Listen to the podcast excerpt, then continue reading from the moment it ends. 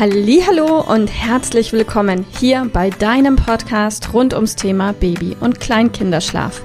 Mit diesem Podcast möchte ich dich und deine Familie dabei unterstützen, Entspannung in eure vielleicht noch angespannte Schlafsituation zu bekommen, sodass Einschlafen und altersentsprechendes Durchschlafen für deine Maus zu einer einfachen und schönen Sache werden kann. Mein Name ist Miriam Ende von Mein Babyschlaf Coaching. Ich wünsche dir viel Spaß mit dieser Folge. Hallo und herzlich willkommen heute mit dem Thema Einschlafstillen, kurz, gut oder schlecht. Und ich versuche mich jetzt ganz, ganz, ganz, ganz kurz zu fassen, weil die drei vorherigen Anläufe, die ich gehabt habe, waren jeweils einem Hustenanfall zum Opfer gefallen. Von daher, ich bin ganz, ganz kurz. Also Einschlafstillen per se von außen betrachtet ist weder gut noch schlecht. Es ist einfach, was es ist. Du stillst dein Kind und dein Kind fällt in den Schlaf. Wie du das für dich persönlich bewertest, ist wieder eine ganz eigene und individuelle Sache. Ich weiß, viele, viele Frauen genießen das total, wenn ihr Kind an der Brust einschläft, dann ist es gut und in Ordnung. Und ich weiß, dass bei einigen irgendwann der Zeitpunkt kommt, zu dem dieses Einschlafstellen irgendwie nicht mehr nur noch schön, sondern vielleicht sogar auch anstrengend empfunden wird. Also ob Einschlafstillen für dich gut oder schlecht ist, weißt nur du, wie du es bewertest. Was das Ergebnis, den Schlaf betrifft und dein Kind betrifft, das ist wieder ein ganz anderes Thema.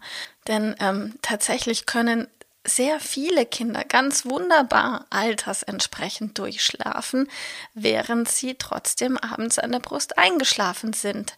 In diesem Fall, wenn das bei euch so ist, brauchst du an dem Einschlafstillen überhaupt nichts zu ändern, wenn sich das für dich richtig anfühlt und stimmig anfühlt.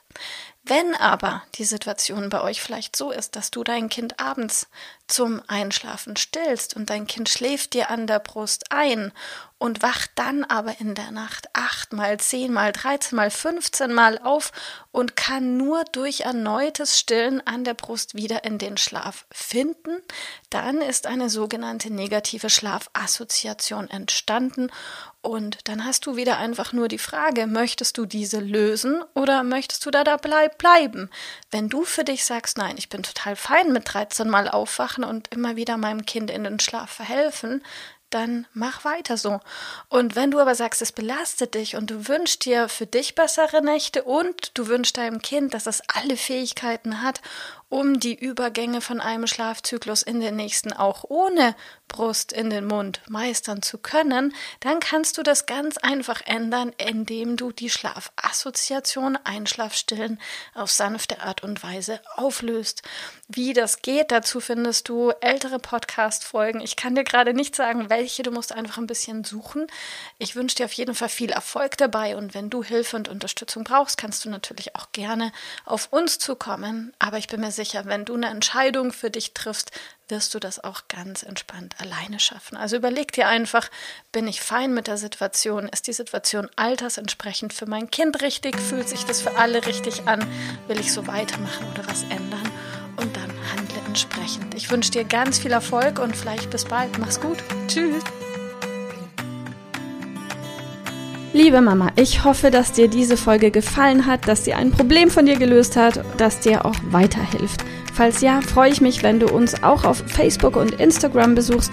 Dort teilen wir täglich wertvolle Tipps rund ums Thema Babyschlaf mit dir, die dir dabei helfen sollen, mehr Schlaf und vor allem auch mehr Lebensqualität für dich und deine ganze Familie zu bekommen.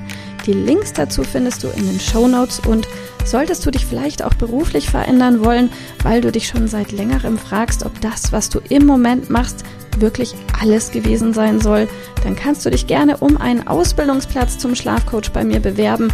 So oder so. Die Links findest du in den Show Notes. Kontaktiere uns. Wir rufen dich an für ein kostenloses Infogespräch. Ich freue mich auf dich. Deine Miriam. Tschüss.